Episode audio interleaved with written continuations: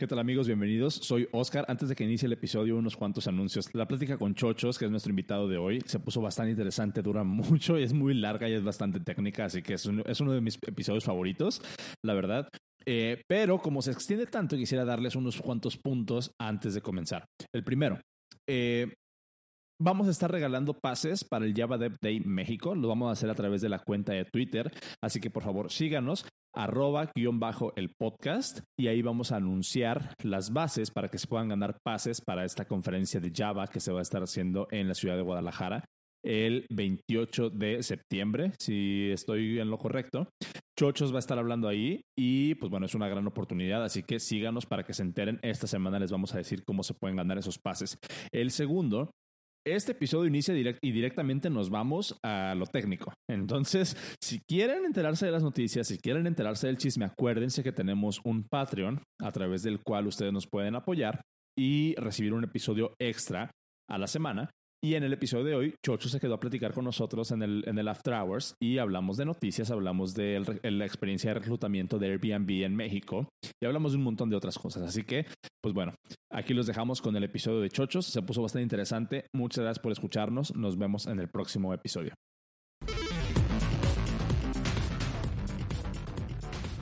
Hola a todos, este es el episodio número 21 del podcast Dev. Sean bienvenidos. Estamos haciendo una grabación un poquito pues fuera de lo normal porque no tenemos este streaming hoy porque pues al parecer falló todo lo fallable en el mundo y al parecer también YouTube está fallando, entonces no sé qué está pasando. Este, ¿Alguna idea?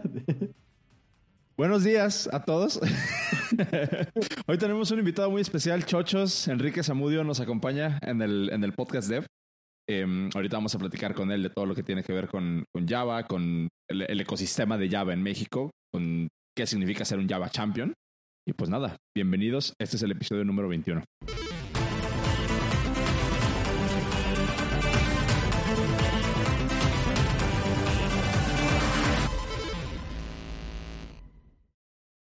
Listo. Dejamos que se presentara Chochos. No dejamos que se... A ver, Chochos. ¿Qué tal? ¿Cómo estás? ¿Qué tal? ¿Qué tal? Bien, buen, buenos días a todos. Buenos y crudos. No, no es cierto. Sí, ayer, ayer este, mm, intentamos hacer el streaming, la cosa estaba súper prendida, la gente estaba con las expectativas súper altas y se nos regó todo, o sea, todo, todo falló, todo falló. Este, pero bueno, ya estamos acá. ¿Y qué onda? ¿Por qué, no, ¿Por qué no te presentas para la gente que seguro ya te conoce, los que te están escuchando? Pero, a ver, cuéntanos quién es Chochos. Ah, pues bueno, eh, como ya dijeron ustedes, mi nombre es Enrique Zamudio. Yo empecé a programar. Bueno, yo empecé a programar desde los nueve años. Que mi papá me dio una compu ahí y empecé a programar Basic. Aquí sí que ya saben que según quién fue, este, Dijkstra creo, tengo daño cerebral irreversible. este, pero pues ya, ya bien, bien empecé a programar así profesionalmente como para, para ganarme el pan hace 25 años. Eh, Empecé con Objective-C cuando antes de que fuera cool. claro. Eh, porque pues estamos hablando del 94. Eh, para, para computadoras Next, el sistema operativo Nextstep, las eh, la compañía ahí de Steve Jobs, antes que Steve Jobs fuera cool también. antes, que fuera famoso siquiera. así como fuera del Silicon Valley y eso. Eh, Estuve trabajando en eso como seis años y luego, pues en esa segunda mitad de los noventas empecé a, meterme a, desarrollo web, porque pues era lo, lo nuevo y llegó la burbuja del dot com y todo eso y todavía seguí con Objective-C porque Next tenía un, un producto que se llamaba Web Objects. Estaba muy padre, hacía, hacía un eh, muy fácil el desarrollo de aplicaciones web pues que fueran a base de datos, cosas así más sofisticadas, ¿no? Todavía lo usan eso, ¿eh? En producción. Sí, eh, nada más que en, el 2000 lo cambiaron a Java. No sé por qué.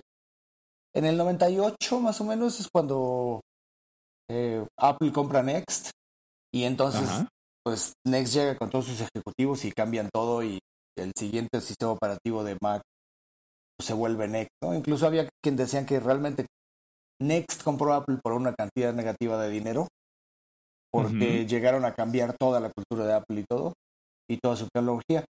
Pero no sé por qué eh, alguien decidió adentro como que Java era el rey en web, este, en la parte empresarial al menos, y, decidieron reescribir WebOX en Java. Y eso como que medio le dio en la torre al producto. Pero pues ahí fue cuando nos hizo que si queríamos seguir usando esa tecnología, pues teníamos que pasarnos a, a Java y ahí fue que di el brinco en el 2000. Y lo chistoso es que pues ya que estábamos en Java era como, bueno, ya no, o sea, nos pasamos por WebObjects, pero ahora hay como un montón más de cosas y este de, de esas de esas otras tecnologías pues empezamos ya a usar otras cosas y empecé yo a probar como otras cosas distintas y todo eh, me fui alejando poco a poco de, desarrollo web y me quedé más bien en, backend, ¿no? En hacer este, pues ya sistemas que, que si bien podían atender peticiones de cosas de web, pero ya no haciendo la parte de, de la página en sí, el render y todo, sino nada más como atender peticiones de HTTP, ya sabes, pasas a web services y cosas así. Claro. Y así es que me he ido, este, pues como que especializando en cosas de backend que ya no tengan que ver directamente con, con web. Súper. No, oye, está bien interesante porque tú llevas programando lo que yo tengo de vida, ¿vale? No está, está, bien interesante esa parte. Este, te tocó toda la transición, obviamente, de, de, de, Apple y cuando pasaron por, por, esta, por esas tecnologías de Carbon y la transición de, de, ¿cómo, se, ¿Cómo se llamaba el, el sistema? Bueno, el, chip que usaban antes. Ah, los Motorola. Intel. ah, bueno, antes de pasar a Intel era el PowerPC. Y este Exacto, el PowerPC. Sí, todas esas transiciones que fíjate que es algo. O sea, que siempre ves como que compañías dicen, no, es que eso no se puede y cosas así. Yo he visto que estos güeyes. Apple pues cambió del Motorola, los que tenían la serie de 68000 que son curiosamente también los que usaba las máquinas Next. Ajá, ajá. Eh, ellos, y eso, eso también es herencia de Next. O sea, motor, las máquinas Next usaban el chip Motorola 68040, una cosa así se llamaba. Eh, era la serie de los 68000, les decían. Y, y también ellos dejaron de hacer computadoras en el 93, me parece. Entonces, eh, su sistema operativo lo recompilaron para Intel y ya podía seguir usando NextStep en, en PCs, en Pentium y así, ¿no? Em, Mac, o sea, Apple pues seguía, seguía con, los, con los mismos chips, con los este, Motorola 68000 y luego ellos se pasaron a finales de los 90 se pasaron a los PowerPC. Ajá. Y ese PowerPC pues era de igual un chip de Motorola de que era 64 bits eh, o 32, ya ni me acuerdo. Pero pues era la competencia del Pentium, ¿no? Y, este, y sí, sí jalaba bastante mejor y todo. Eh, esos chips se fueron todavía hasta las MacBook Pro, las primeras que salieron de aluminio, este, a principios me, acuerdo que estaban, estaban mucho en las blancas, estas em, que eran como de plástico duro. Sí, sí. Todavía las este, traían esas. Pues que esas justo eran las, era la Power Mac o algo así se llamaba. Cuando eran todas blancas, ajá. Y se siguieron hacia las de colores, o sea, las, las iMac y las iBook.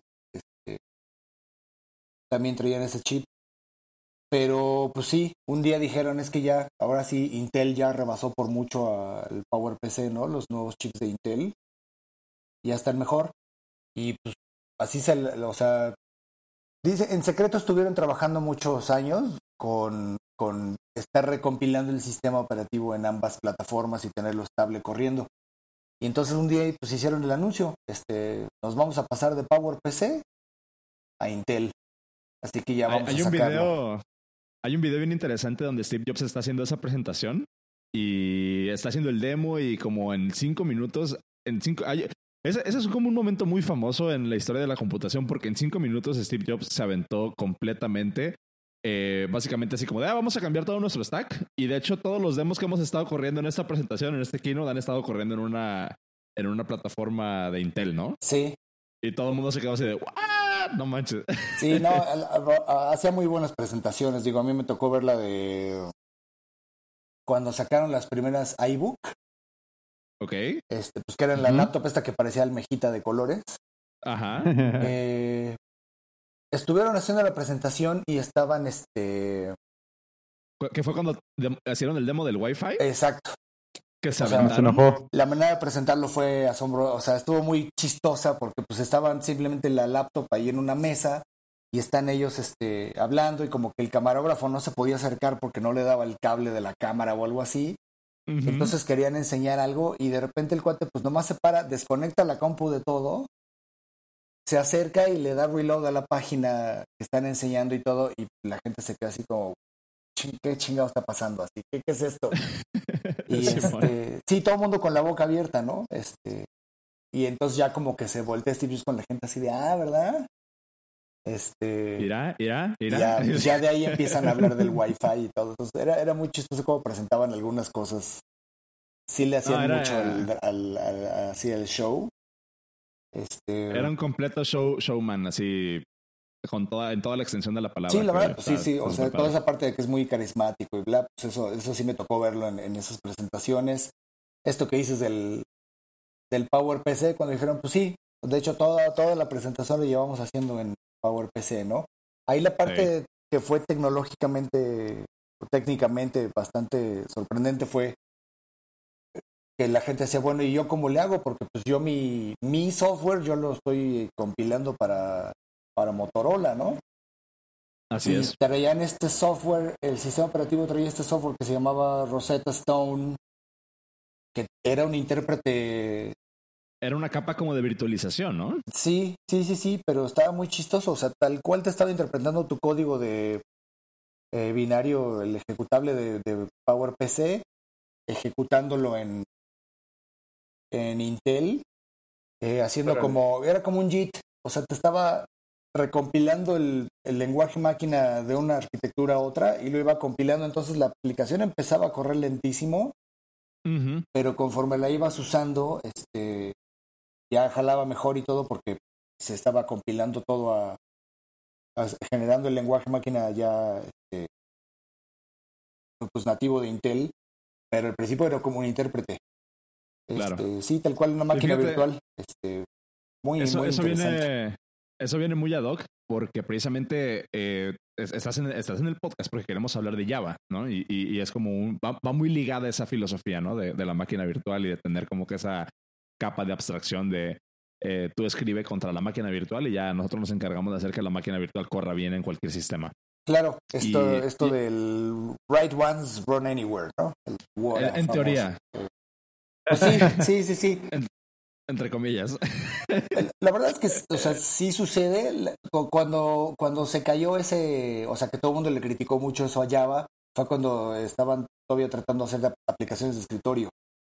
Porque pues era el Write Once, Debug Anywhere, porque y, que pues, tú una aplicación de escritorio y sí se veía y funcionaba, pero si hacías algo muy básico y lo que tenía muy consistente, o sea, yo la podía desarrollar en Mac y pues pasártela y tú la corrías en, en Windows y otra persona la corría en, la corría en Linux y te daba mucha consistencia porque la aplicación en cualquiera de las tres plataformas, en todas se veía horrible.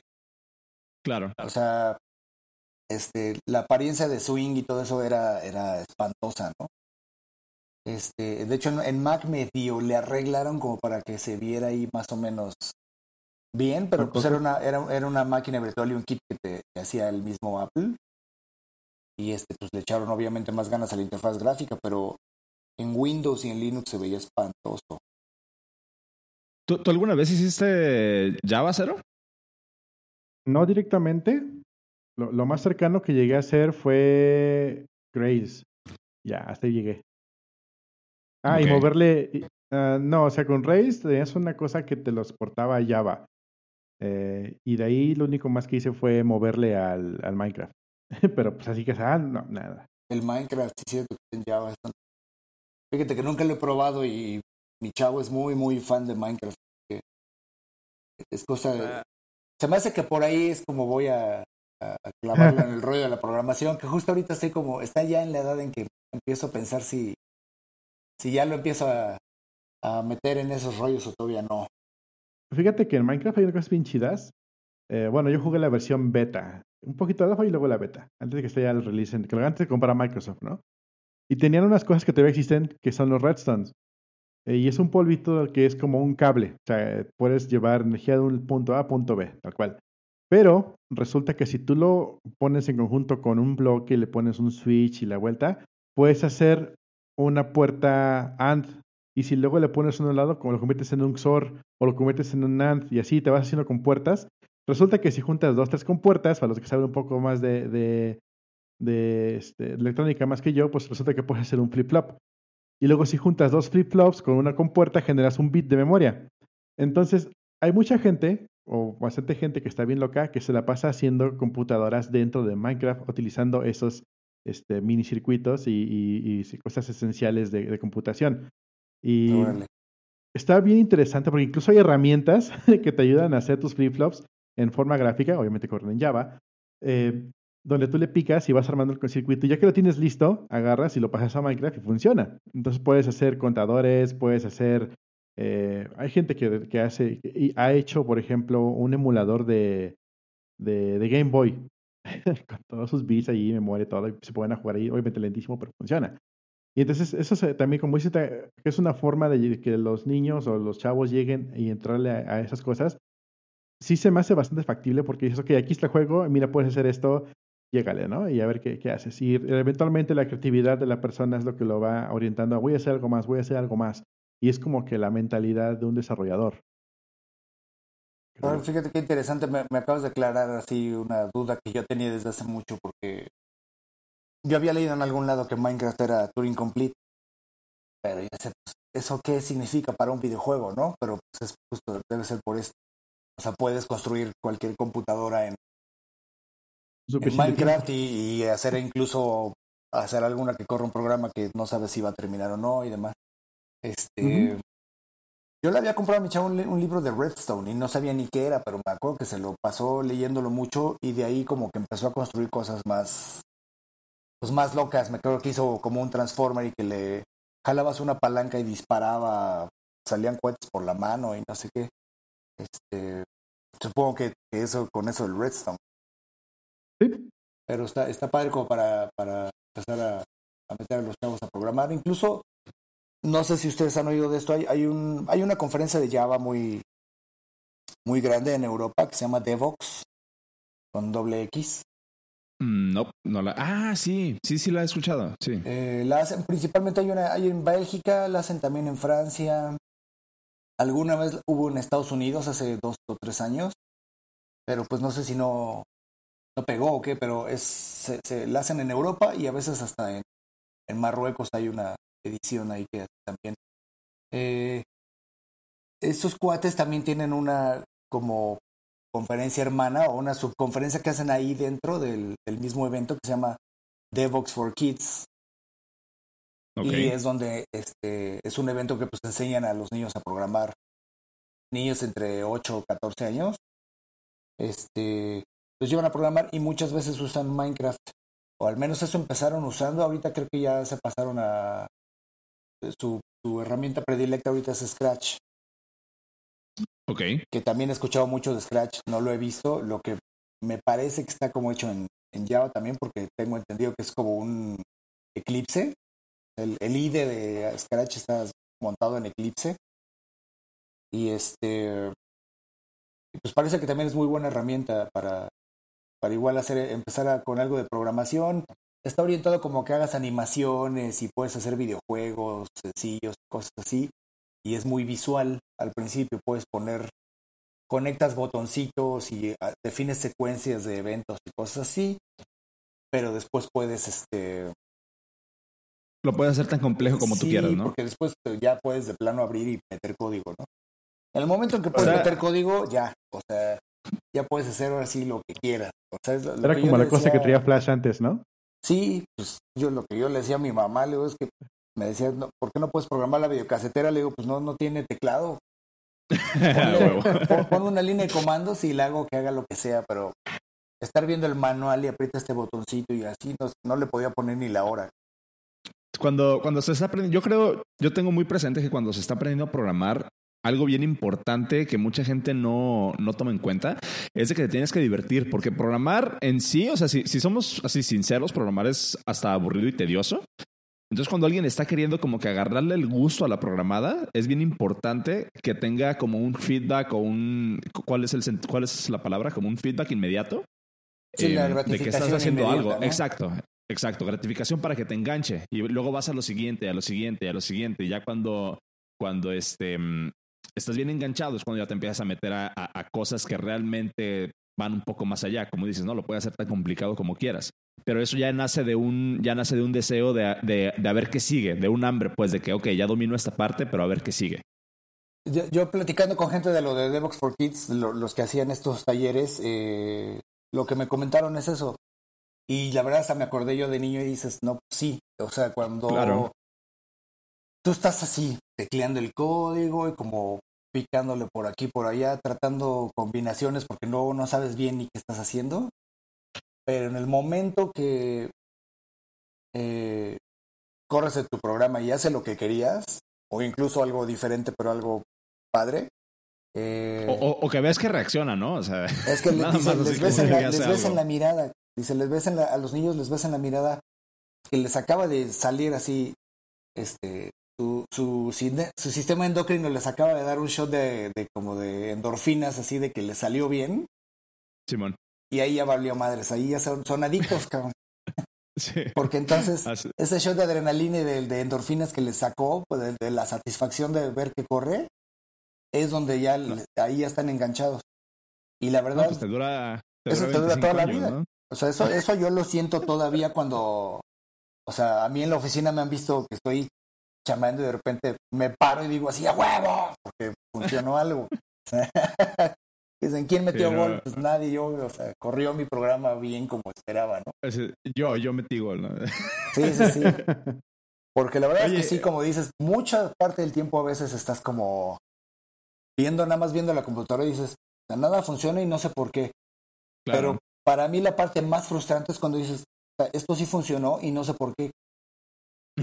sí. Es peor, ¿no? Así de, esto yo esperaba que tronara esta prueba y resulta que sí pasa, entonces porque eso, e, Eso, a mí me habla de que está algo todavía peor de lo que pensé que estaba, ¿no? O sea, mi, mi, entendimiento del sistema todavía es menor de lo que yo creía. Sí, sí, sí, sí, porque dices así, voy a hacer TDD, voy a ser muy disciplinado ahorita. Voy a hacer mis pruebas primero y tengo una función que ahorita devuelve false, pero pues la tengo que implementar, pero ahorita no hace nada. Corres la prueba y pasa y dices, ni la prueba pude hacer bien, ¿no? Claro. Oye, este, aquí la, la, banda, como te comentaba, como te comentaba ayer, la banda que escucha el podcast, la, la gente que lo descarga, es técnica. La gente que, que, nos escucha son desarrolladores. Ok. Y sé, y sé que muchas personas están aquí para escucharte nerdear así súper, súper duro, súper heavy, de los temas em, tan interesantes en los que tú te mueves, ¿no? Eres eh, Java Champion. Eh, eh, eras eras, no sé hasta cuándo, porque yo, yo cuando, cuando te conocí en persona todavía eras parte del equipo de Ceylon. Sí. Este. Mm, a, tú, tú, dinos, ¿hasta qué nivel quieres nerdear? O sea, ¿de, qué pues, quieres hablar? Podemos hablar del ecosistema de, en los lenguajes de, A mí todo este rollo, fíjate, haber, haber estado en, trabajando en Ceylon, pues fue como de las cosas más interesantes que he hecho en toda mi carrera. Em, fue algo muy padre, una oportunidad muy padre, porque fue trabajar en hacer un lenguaje de programación, ¿no? A ver, ¿por eh, qué, por qué, no nos, ¿por qué no nos cuentas por ahí para empezar este, cómo, cómo alguien se, se vuelve parte de core de un lenguaje de programación? Y no sé si ahorita Cero tenga alguna pregunta este, para, para abrir. Em, pero a ver, una, lo que a mí me interesaría saber es cómo, cómo alguien se hace parte core de un lenguaje de programación, esa es la primera. Y la segunda, ¿por qué correrlo o por qué invertir más en un lenguaje basado en la JVM? Ok. Eh, pues mira, en mi caso, así, mi historia personalmente fue mucho de suerte. Este, fue algo muy chistoso. Eh, Gavin King, que es el creador de Ceylon y que fue también el, creador de Hibernate, que pues, supongo los llaveros que nos estén escuchando lo van a conocer porque pues es el framework de, de persistencia, el ORM más famoso del mundo, ¿no? Este, incluso creo que está fuera de Java, yo creo. Eh, alguien lo portó a, .NET, por ejemplo. Entonces, eh, él estaba viviendo en Guanajuato y un día posteó en una red social, ¿se acuerdan de Google Plus? Que nadie usaba. Pues nadie. Yo estaba probando Google Plus, que estaba nuevo en esa época. Estamos hablando de 2011, finales de 2011. Este, Él posteó que iba a ir a la Ciudad de México. Iba a venir a la Ciudad de México por alguna razón y este, como a ver, no sé, por, cosas personales, ¿no? Un concierto o algo así. Y este, a un amigo que se llama Benek, eh, se le ocurrió, este, él, él, él, estaba en aquel momento como llevando la comunidad de Java México, eh, y se le ocurrió escribirle y le dijo, oye, pues no puedes, si vas a venir a la ciudad, no puedes dar una plática o algo. Y le dijo, sí. Y dijimos, puta, ¿ahora qué hacemos? Entonces ponernos a conseguir el lugar y todo, ¿no? porque se anotó un montón de gente, porque pues este cuate es obviamente una celebridad en el mundo de Java, ¿no? Sí, como el podcast este, ayer.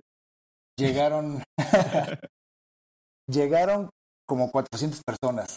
Nos dieron una, una, una sala de, en el auditorio del Politécnico y pues llegó. Y nada más él estaba todo nervioso. Él habla español perfecto. Okay. Pero esto es algo bien chistoso, fíjate. Me, estaba todo nervioso porque me dice, este, ya lo conocimos ahí y todo, me dice, oye, es que yo no hablo español técnico. O sea, no todo lo que voy a hablar, pues es una charla súper técnica. Dice, yo hablo español aquí, pues ahora sí que cotidiano, ¿no? De la banda, ¿no? De la raza. Sí, para echar desmadre y así, todo chingón. Pero para, para técnico, no sé, no sé cómo se dice compiler, no sé cómo se dice type system, no sé cómo se dice este, inheritance, polymorphism, y sí, me empezó a soltar todos los términos y le digo, pues no, muchos los podrías decir en inglés y no pasa nada. Pero me decía, ¿sabes qué?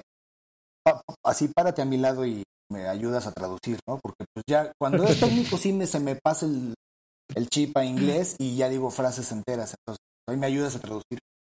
Entonces le estuve haciendo como la traducción simultánea y este y al mismo tiempo pues viendo, yo pensé, yo ni sabía de Ceylon, o sea, pensábamos que nos iba a hablar de Hibernate o algo, porque pues, no sabíamos ni en qué estaba trabajando. Y en eso nos empieza a enseñar el, lenguaje y qué se podía hacer. Y ya traía como una demo del IDE en Eclipse y todo. Y este, pues, estaba sorprendente, tenía cosas muy, muy chidas. Y este, pues ya de ahí como lo, lo, conocí, nos fuimos a comer y todo, y luego él ya se fue a hacer lo que venía a hacer aquí a la ciudad.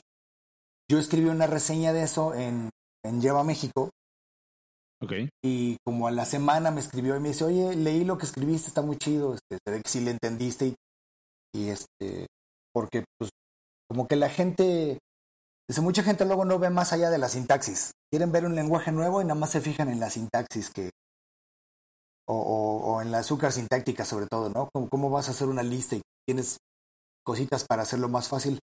Y tú te clavaste más eh, el sistema de tipos y cosas así, que era lo, principal del lenguaje. Lo interesante, ¿no? Este, más, allá que un syntax sugar. Sí, entonces, este, pues me dijo, no, no quieres trabajar el proyecto y todo. Tengo una idea ahorita de hacer un compilador de, o sea, esto lo estamos compilando a la, obviamente para la máquina virtual de Java, pero se me está ocurriendo hacer un compilador a JavaScript. Hijo de la mañana. Y yo así de, ¿por qué quieres compilar Ceylon a JavaScript? o sea, Está loco eso. Y me dijo, ¿por qué entonces podrías hacer una aplicación, escribirla en Ceylon y correr en el browser? Sin tener que teclear JavaScript. Porque JavaScript pues, es un desmadre, ¿no? Y me quedé así pensando y dije, ah, cabrón. O sea, podría funcionar, ¿no? así como en teoría se, te ocurrió, o sea, sí alcanzaste a divisar el, camino de ejecución, ¿no? Sí, sí, sí, a dónde, de dónde vas. Escribes Ceylon, es el compilador, te valida todas las cosas.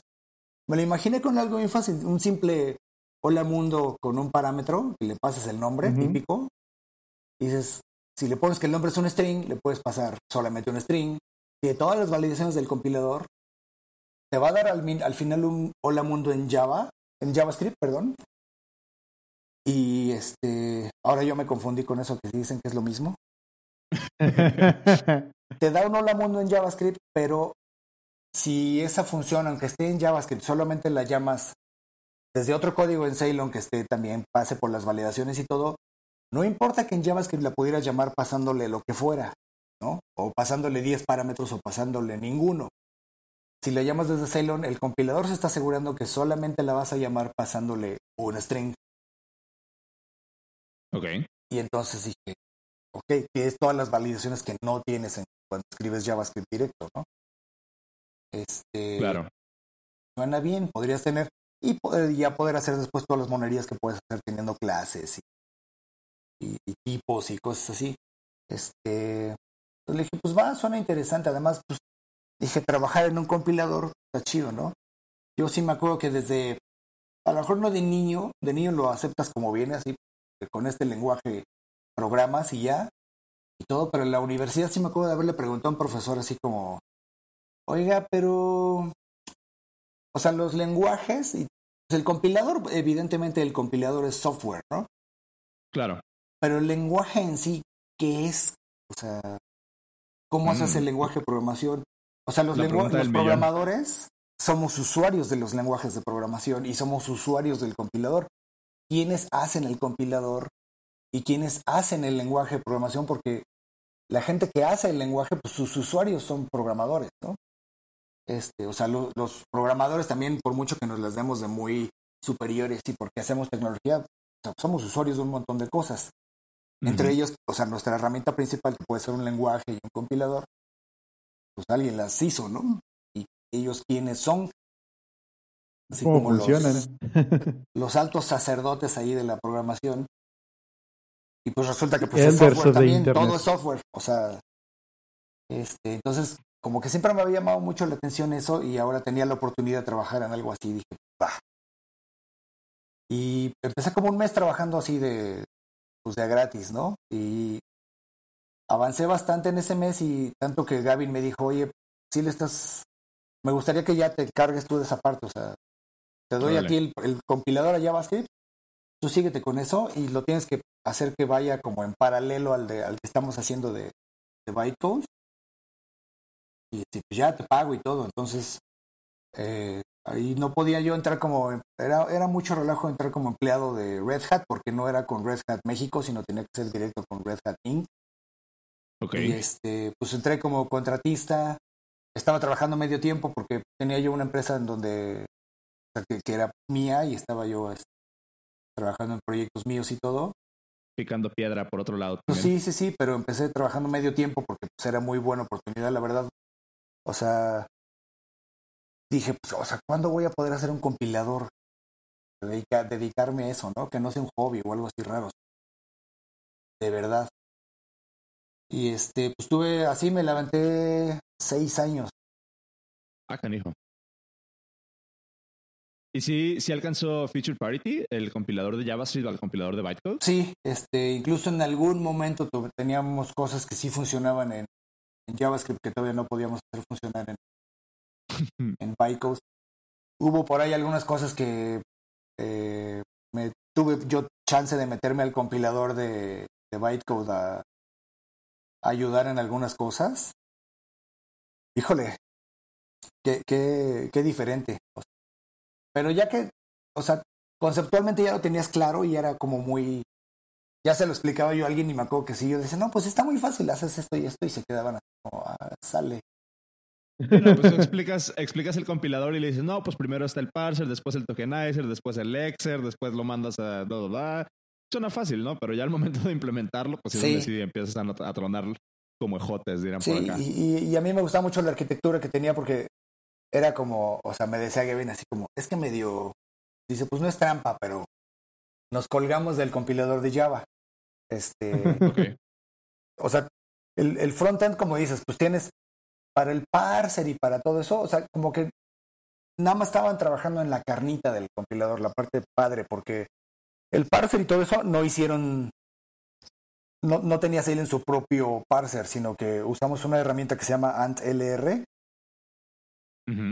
Es un acrónimo que significa es Another Tool for Language Recognition. Está muy padre porque haces tú, no sé, se, acordarán tal vez en la universidad que eh, te hablaban de los BNFs, ¿no? La Backus Now Form, que es la manera en que defines un lenguaje así desde los tokens más básicos, las palabras reservadas y luego cómo vas construyendo a partir de esas cosas muy simples vas definiendo cosas más elaboradas.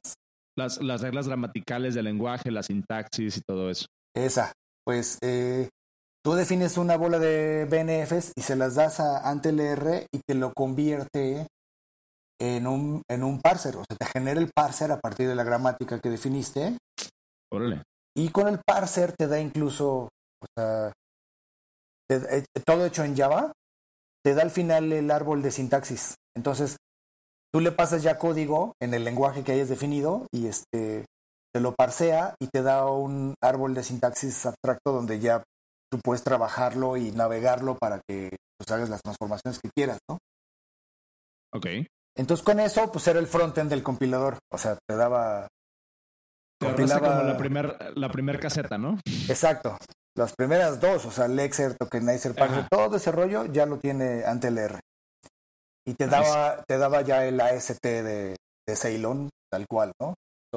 que, otra vez el, el, AST es el Abstract Syntax Tree, que es básicamente, eh, para, la, para la banda que nos escucha y no, no sabe, es la representación abstracta de cómo... Es, es, es como, cómo se ve el lenguaje, digamos, como procesado ya para que el compilador lo entienda, ¿no? O sea, en, en, en, cuanto a las reglas, ya después de que le aplicas las reglas gramaticales y demás. Exacto. Y este, de ahí ya es donde tienes que tú pues, hacer algo con ese árbol, o sea, generar, pues, eh, o sea, como la historia, haciéndolo, la historia corta, pues generar bytecode o algo ejecutable a partir de ahí. Ok. AST es también donde se, eh, se, quedan muchas, de ahí puedes hacer muchas cosas, o sea, por ejemplo, los IDEs. Claro. Eh, usan eso para, el, el AST, pues para, es una manera muy fácil de colorear sintaxis, este, de hacer que cuando estás usando una función o algo y, le picas para irte a la declaración de eso, pues encontrar dónde está ese tipo de cosas, este, es lo que usan, ¿no? Y eso es lo que le das de comer a un compilador para que te escupa ya ejecutables. a mí me, me, gusta mucho esta parte de, hablar de compiladores porque tiene un poder eh, bien interesante cuando estás trabajando a nivel de lenguaje de programación, no tanto como con software, sino que te estás enfocando en el lenguaje de programación. Eh, porque en el momento en que tú digieres ese AST, se desbloquean como un montón de posibilidades así enormes de hacer herramientas, de hacer análisis de código, de hacer optimizaciones, un montón de cosas. Por ejemplo, eh, Swift eh, tiene ahorita el. Bueno, haz cuenta que la arquitectura de Swift, no sé si, si este. Ya empezamos con las delfines de Apple. este. eh, Swift, la arquitectura en cómo está organizada el compilador, está, está padre, en cierto, en cierto modo a mí me gusta mucho porque eh, está separada la parte como del frontend del compilador en, en, un, en un servicio que se llama SourceKit. Entonces, SourceKit es el que implementa todo el parseo de, de AST, básicamente. Ahí tienen unos tecnicismos, asterisco, asterisco, asterisco, pero es cómo funciona. Entonces, tienes un, un programa en tu computadora que se llama SourceKit, que es el que se encarga de analizar el código de Swift y después le pasa eso al compilador de, de, Swift. Y, y, recientemente Swift acaban de implementar eh, el LSP, que es el Language Server Protocol. Y ahora ya tenemos un proyecto de SourceKit LSP que básicamente es como desbloquear toda esta capacidad para que cualquier editor de texto y cualquier persona pueda desarrollar implementaciones para analizar sintaxis de Swift. Y esto obviamente funciona para editores, para editores, eh, para, para, eh, para, editores de, documentación, para búsqueda, para análisis estático. Entonces, toda esta parte como de, de, del AST está bien interesante en ese sentido. Y también otra cosa de la que hablábamos con Cero, eh, hace no me acuerdo cuántos episodios era de, de Elixir, eh, porque Elixir eh, es, o sea, Elixir está escrito en Elixir, todos son macros y cuando tú analizas código, entre comillas, compilado de Elixir, en realidad lo que estás viendo es un AST. Claro. Es que, mira, ahorita que dijiste macros, cuando llegas a, a, a poder hacer un compilador que, que, procese macros, este, ya, ahí es donde puedes hacer realmente lo que se te antoje, ¿no? Este, era algo que teníamos en el roadmap de Ceylon para muy adelante, a poder hacer macros. pero ya no llegamos a esa parte. Este, pero sí es muy interesante cuando puedes hacer eso. No, sé si nos puedas compartir cuál es la mm, el, detalle técnico. Te digo, la gente aquí que, escucha esto es bien nerda. Este, ¿Cuál es el detalle, el detalle técnico de implementar macros? ¿Por qué es tan difícil implementar macros a nivel de compilador? Pues la cosa es que una macro no, no son como macros de Excel, no tiene nada que ver con eso. Este, es un concepto que viene hasta donde yo sé, o sea, donde lo escuché por primera vez es de Lisp. Donde yo lo escuché por primera vez fue de mi amigo Norberto, este, que él, me platicó de, los macros de Lisp. Él, ahora que anda tan metido en Elixir y Erlang y todo, ¿no? Este, organiza las, las conferencias de Erlang Factory, eh, ¿cómo se llama esta otra de Elixir? Elixir Conf. Elixir Conf. Que le digo que es el, dejar, es el Northwest. dejar un enlace acá. Voy a dejar los, los enlaces a, a, la, a la Factory y a la conferencia de Elixir aquí en, en, los show notes. Si no me equivoco, el siguiente Elixir ¿cómo va a ser en donde trabajo yo. ah, mira. Interesante. es un meetup, ¿no? Vi que, vi que Iván publicó. sí, hacen su meetup, pero también, este, pues como está a nivel internacional la conferencia grande este, de Elixir Conf, este, él ha traído acá, o sea, la ha organizado para que, para que ocurra acá en la Ciudad de México. Ok. Este, pero bueno, los macros, los macros, eh, la cosa es poder definir como alguna, un programita pero ese programita se ejecuta cuando compilas el código. Entonces tú estás compilando un programa y lo que le dices al compilador le das otro pedacito de código por otro lado y para que cuando esté compilando el programa y llegue a un lugar eh, dentro de tu código, eh, puede ejecutar ese otro programa que le das, ese otro código, pero lo ejecuta adentro del compilador. Entonces le estás dando al compilador código que no compila, sino que ejecuta eh, mientras está compilando otro programa. Es un concepto muy, muy loco. Es así como que ahorita estás así como me está doliendo la cabeza porque a mí sí al principio me estaba así como se me hacía un ojo, me dio un tic. Pero sí es muy loco que estás, estás compilando código y el compilador de repente tú mismo le dices, espérate, güey, aquí quédate en este pedazo del árbol de sintaxis que estás procesando y corre este código. Y ese código generalmente lo que va a hacer, pues, no es que presentes ventanas ni ideas de la red ni nada, sino ese código lo que va a hacer es este, transformar el, el árbol en otra cosa, hacer como un, puede ser preprocesamiento o postprocesamiento del, del AST. O podrías modificarlo este, en ese momento, ¿no? y, este, y entonces el ejecutable que te va a salir, pues ya es distinto en cierta forma con lo que, de, lo que habías escrito. Entonces es como, no, no sé, la verdad es, es la manera en que lo explico, está muy pobre, es como si le metieras realidad aumentada al compilador. Este, para que al final la transformación que sale, el código viene como aumentado con ciertas cosas que no traía el puente. Entonces hace como un, como un unfolding, así lo veo yo, ¿no? O sea, cuando tú le pones un, una macro, cuando escribes una macro en el lenguaje, básicamente lo que le estoy diciendo al compilador es, este pedacito de aquí, ¿tú sabes qué significa esta otra cosa? Haz, un unfolding de eso para no tener lo que escribir yo, ¿no? Eso lo, uso mucho yo, por ejemplo, en, bueno, cuando hago yo un SPA, aquí viene el frontend, cuando hago un SPA, eh, utilizo, por ejemplo, en mi framework de preferencia es Vue. Sin embargo, todo el HTML no lo hago con Vue, lo hago con Pug. Y luego Pug tiene sus capacidades que puedo hacer mixins, puedo importar eh, partes de otras páginas hacia otras páginas para no tener que reescribirlas. Entonces yo le digo, ¿sabes qué? Trate este cacho de este otro lado, escúpelo aquí, pero con esas variables, o simplemente nada más escúpelo sin ninguna variable. Pero todo eso funciona durante el tiempo en que yo estoy haciendo el building de la aplicación antes de siquiera llegar al runtime. Entonces son como que diferentes tiempos, es como también yo, como yo lo puedo ver. Igual lo mismo, lo mismo hace Elixir. Uh, por ejemplo, en Elixir tú tienes, más bien, no tienes force, porque no hay variables, eh, pero sí tienes, eh, sí puedes hacer un, recorrer una regla, una lista haciendo recursividad. Pero pues qué pinche hueva hacer eso. Entonces puedes hacer un for, pero no es un for, en realidad es un macro que internamente va y hace una recursividad, pero bueno, no lo hiciste tú. Exacto. Sí, pues eh, la manera cuando se lo explico a gente que, que si nada más manejan, por ejemplo, Java o es lo principal, o no se han metido este rollo de la programación funcional, hay, un, hay una biblioteca de software muy, padre en Java que se llama Lombok. Eh, en Java estrictamente pues no, no hay macros en el compilador, ¿no? Pero metieron algo así que es como la versión pobre de, de los macros, que son los procesadores de anotaciones.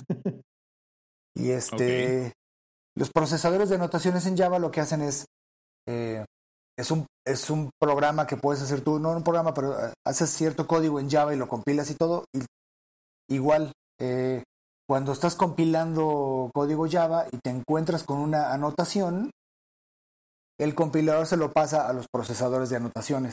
Los procesadores de anotaciones se registran con el compilador para decirle, yo entiendo tal y tal y tal anotación, ¿no? Entonces, eh, pues el compilador les avisa, oye, me acabo de encontrar con esta anotación en esta ¿Te clase. Lo sabes? Ajá, ¿qué quieres hacer con esto, no? Y ahí, pues el procesador puede hacer mil cosas, generar metadatos y pegárselos ahí, pero es básicamente puedes un poco modificar el AST. Y Lombok precisamente es lo que hace. Entonces, esta biblioteca está bien padre porque tú puedes anotar en una clase, por ejemplo, lo que siempre nos da flojera en Java es este hacer getters y setters, ¿no? Te los puede generar el, el ID. El factory de 300 líneas. Ajá, pero entonces, ajá, tú haces una clase con 10 variables, tiene 10 campos y pues te va a generar 20 métodos a partir de ahí, más el constructor, más no sé qué. Em, y es código que finalmente dices, ay, pues no lo tuve que, no lo tuve que escribir. No, pero lo tienes que mantener. Exactamente. O sea, si borras el campo o le cambias el tipo, ahora vete y el, generador ya no te va a ayudar con eso. Tal vez sí, pero. o sea, igual tienes que mantener el código. Y si hay code reviews, alguien lo tiene que ver porque, pues, a lo mejor. A lo mejor lo escribiste a mano, yo no sé, yo estoy viéndolo en GitHub y te tengo que revisar todo el código. Entonces ya me pusiste a leer lo que generó el IDE. Eh, ya. El, en el... Interesante cómo, cómo lo maneja. Entonces Lombok eh, lo que hace es que le pones unas anotaciones. Puede, declaras un campo, ¿no? De string nombre. Y tú le pones arroba getter, arroba setter. Y se generan los campos, pero no en el código fuente, sino eh, cuando se compila esa clase, el Lombok está como procesador de anotaciones y agrega, cuando se las encuentra, agrega un getter y un setter de ese, para, para ese campo. Y entonces tu bytecode resultante ya los trae. Y incluso tú en el IDE ya puedes ponerle a esa, cuando creas objetos de esa clase, le puedes poner ya punto set nombre y te lo entiende porque en el IDE se está yendo sobre el bytecode ya compilado y ve que sí está, ¿no? tiene el set nombre y tiene el get nombre, entonces eh, no pasa nada, o sea, sí puedes llamar esos, esos métodos y todo, pero todo está en el bytecode, entonces no se generó código fuente. Y como eso tienen un montón de cosas, o sea, tienen muchas facilidades, tienen un arroba to string para que te genere un método to string sin que lo tengas que escribir tú. Huevo. tienen incluso, tienen una, una en, la clase le puedes poner arroba data y lo que hace, eso es como si le hubieras puesto arroba getter y arroba setter a todos los campos de la clase. Tienen muchas cosas así, entonces este te ahorra mucho boilerplate y eso es lo más parecido que tenemos a, a macros en Java.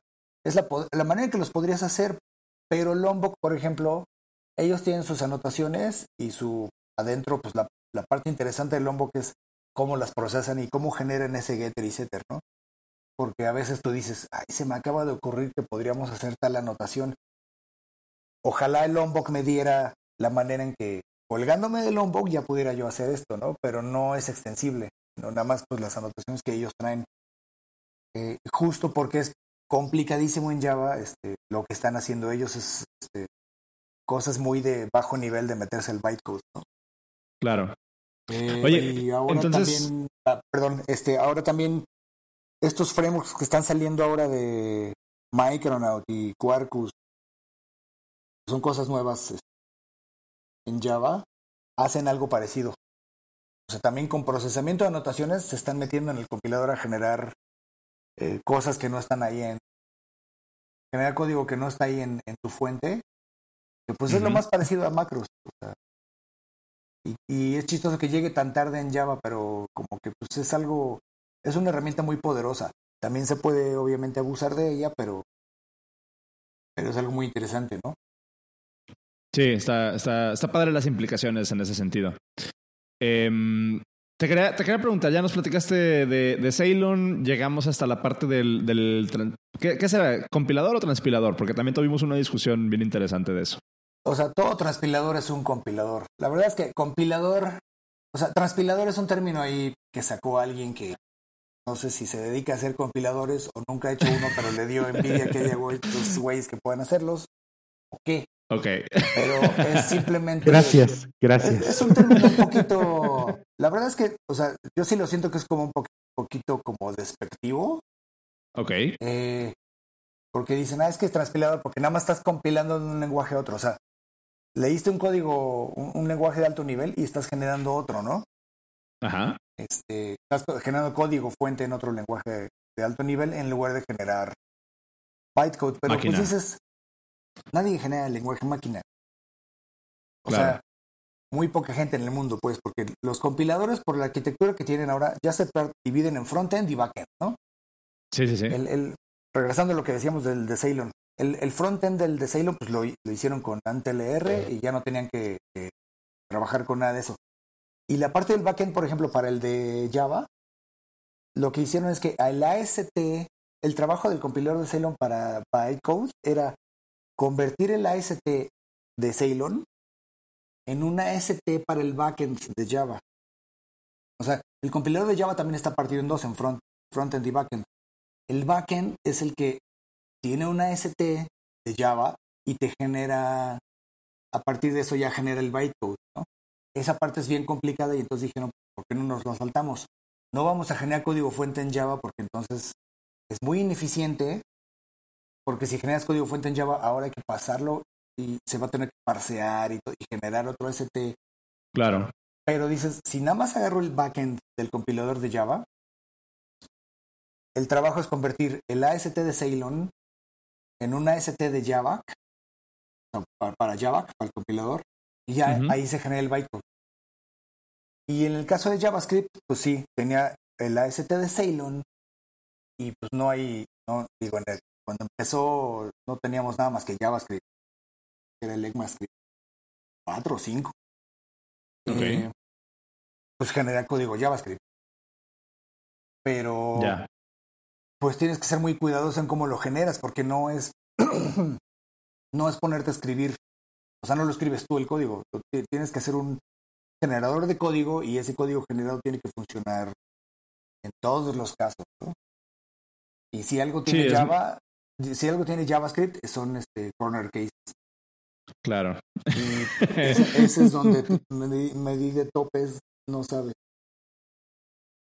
Tuve que escribir mucho código a mano también, para ayudar a tener cosas en runtime.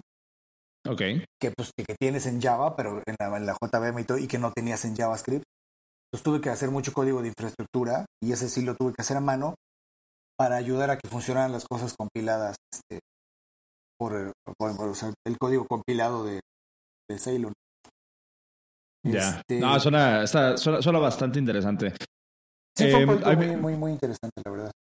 Qué chido. Aprendí, a mí, aprendí mucho JavaScript, aprendí mucho de las cosas internas de JavaScript.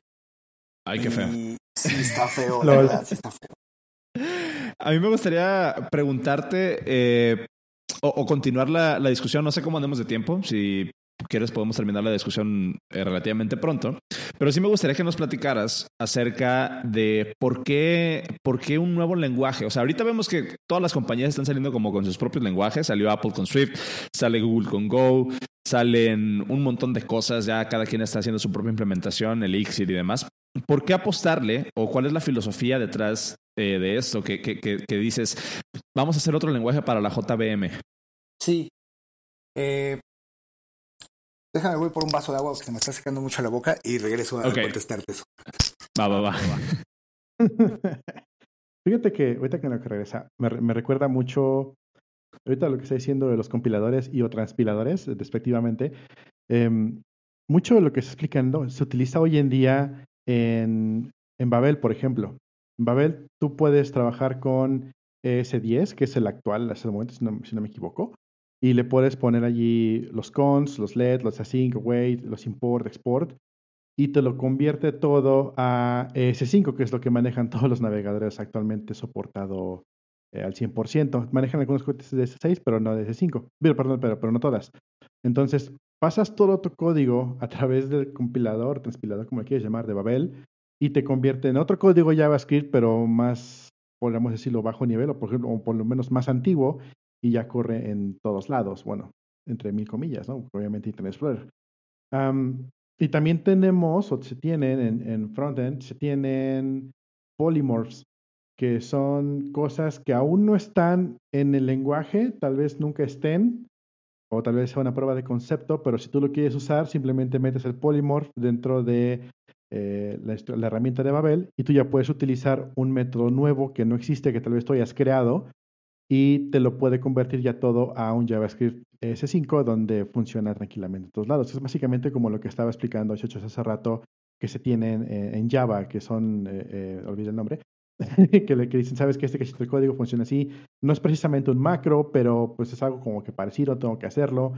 Y bueno, se, me, hizo interesante. En Java, son los procesadores de anotaciones.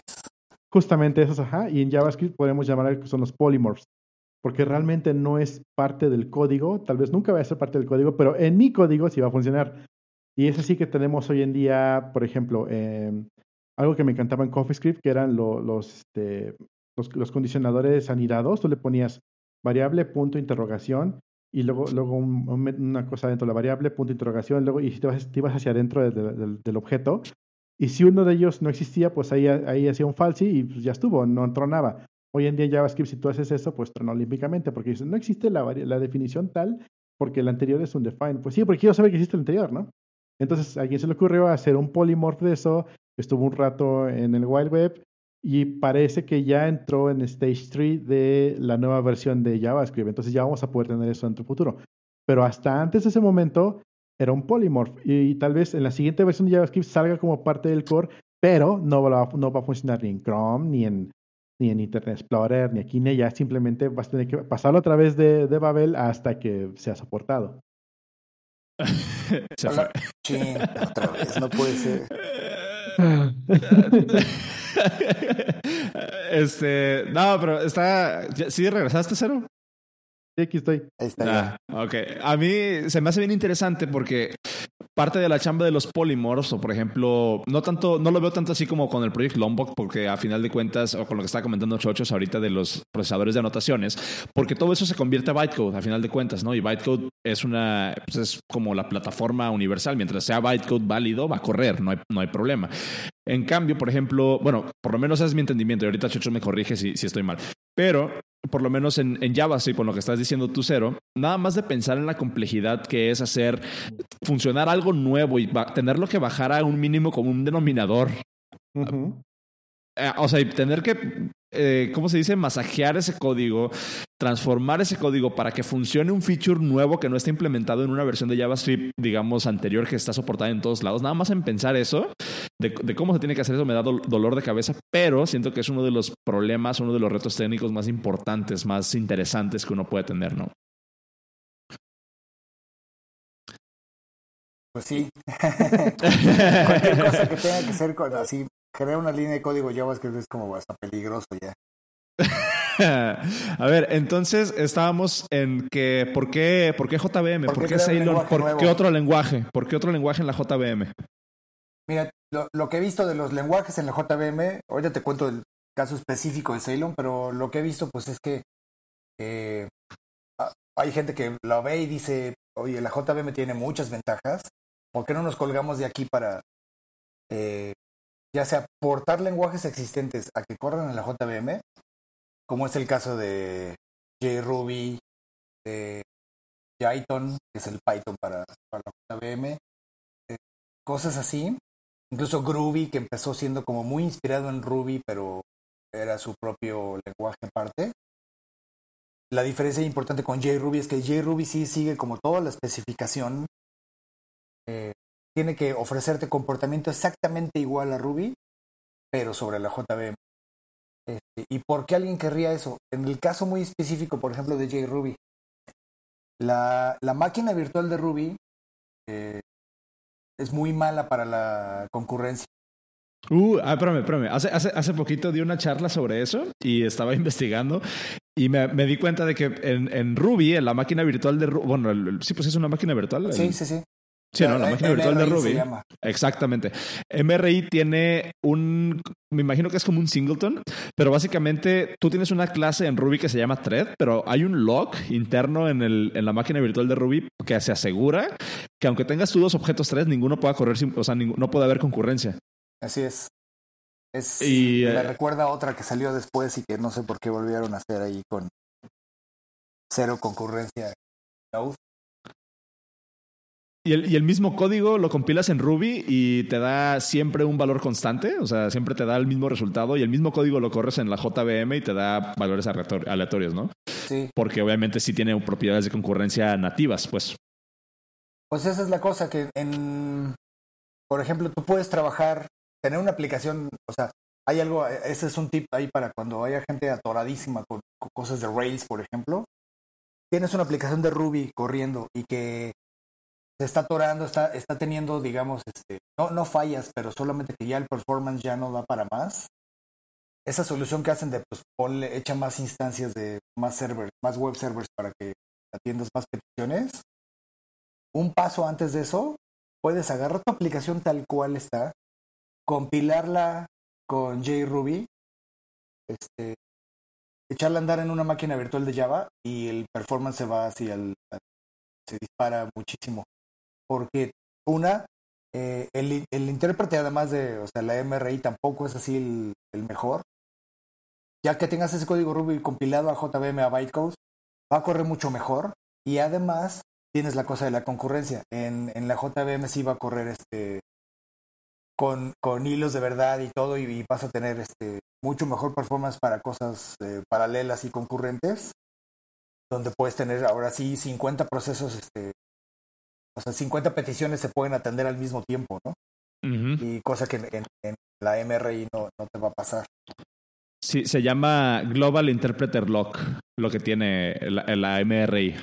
Sí, pues es, eh, o sea, imagínate, te estás o sea, estás simplemente negando la concurrencia, es como ponerle un cadenero y nada más va a entrar uno a la vez y ya. Entonces, pues está cañón eso. Eh, entonces, pues una razón es eso. O sea, muchos lenguajes se los llevan a la JVM por la cosa de que puedes decir lo que quieras de Java, el lenguaje, pero la JVM es una cosa de ingeniería que está sí hermosa. O sea, tiene muy buen performance, está muy bien hecha, es muy estable. Eh, es, una plataforma padrísima para correr ahí lo que quieras. Entonces, eh, por eso es que se llevan otros lenguajes. Y aunque ya ahorita ya va medio apretando el paso otra vez, hubo un rato, unos años en que se empezó a quedar muy atrás, ¿no?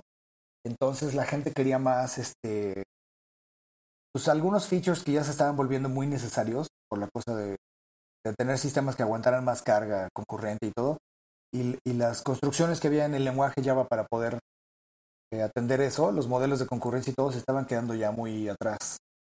Eh, entonces empezaron a salir lenguajes donde tenías funciones de orden superior, ¿no? O sea, que puedas tener una función que se la pases como argumento a otra función, o una función que te devuelve funciones, cosas así que Java no, no había. Ahorita ya tenemos las, a partir de Java 8 salieron las lambdas y la cosa de los streams y todo esto. Pero pues mientras en el camino, por eso es que salieron cosas como Scala, con un sistema de tipos más complicado eh, y con un modelo híbrido de programación entre funcional y orientado a objetos, ¿no? Este, o Groovy, que decían, bueno, que pues queremos, queremos un lenguaje con tipado dinámico en la JVM, ¿por qué no? Este, tanto fue el auge de eso que pues, hasta eh, cuando salió Java 7 metieron una, una nueva instrucción de bytecode en la JVM que es el invoke dynamic para poder este, soportar lenguajes dinámicos y de eso le benefició mucho a Groovy, a JRuby y otros lenguajes que son este, dinámicos en la a Lisp, que son este, dinámicos en la, sobre la JVM, ¿no? Tienes, por ejemplo, Clojure, que es este, Lisp para la JVM. Y tienes ah. varios lenguajes así. Entonces, algo muy importante que tienes que considerar es, eh, los lenguajes de programación no son para, los, para la máquina. Y eso es así que todo el mundo se queda así de, ah, chinga, ¿cómo? El, lenguaje de programación, tú no escribes código para la máquina. O sea, eso es casi incidental. O sea, si quieres que corra y todo. Pero el código es para expresar ideas y esas ideas es para que las entiendas tú mismo cuando las vuelvas a leer y tus compañeros cuando les toque revisar tu código y todo. Entonces, el, el, lenguaje de programación sí es lenguaje en el sentido que sí es un medio de comunicación entre humanos. Claro. Y que sirve que de paso, pues está formal y todo así, con ciertas estructuras y la manera en que se maneja para que lo puedas compilar y ejecutar. Pero lo principal de un lenguaje de, de programación es que sirva para comunicarse entre programadores. Y entonces hay ideas que luego no se pueden expresar en ciertos lenguajes o se pueden expresar de manera muy pobre. Es lo mismo que te pasa en los lenguajes naturales, o sea, en alemán hay palabras, eh, eh, siempre uso este, este, ejemplo. Hay una palabra en alemán que es este, Schadenfreude, si es que la estoy pronunciando bien, ¿no? Ajá. Pero eso, es, eso es, muy chistoso. Schadenfreude es el sentimiento de, de satisfacción que te da cuando a alguien más le va mal o cuando le pasa algo malo. Eso, pues en, en español, que, no hay una palabra equivalente para eso, ¿no? O sea, cuando ves que alguien sonríe porque a alguien más le fue mal, dices, ay, qué ojete, güey. Pero, pero no hay una palabra que describe exactamente ese sentimiento, ¿no? Y no sé, a lo mejor, por ejemplo, también, ¿cómo le llamarías al sentimiento exacto que lo vas a reconocer cuando te lo diga? ¿Cómo lo llamas exactamente al sentimiento que tienes cuando te subes al camión y, este, y te sientas y está calientito el asiento porque alguien se acaba de parar. esa, sensación debería tener un nombre. debería un nombre para eso, pero no lo hay. ¿no? Pero es algo muy específico. Entonces, tal vez en, en, otro idioma sí lo haya, pero en español no. Entonces, por eso los lenguajes de programación es lo mismo. A veces dices, quiero, quiero poder expresar cómo le paso un mensaje de un, de un hilo a otro, de un proceso a otro y paso esto y no sé qué quiero expresarlo en el lenguaje.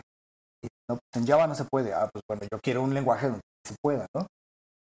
En Ceylon lo que pasó, Ceylon lo hizo Gavin porque este, él pues se peleó con Java desde que estaba en sus primeras versiones, haciendo Hibernate, y llegó a los extremos del lenguaje, ¿no? O sea, donde tú estás haciendo así aplicaciones normalitas y todo, él llegó a donde se acababa el mapa y están los dragones, este, así a la frontera del lenguaje y lo trató de llevar más allá y pues ya no se podía.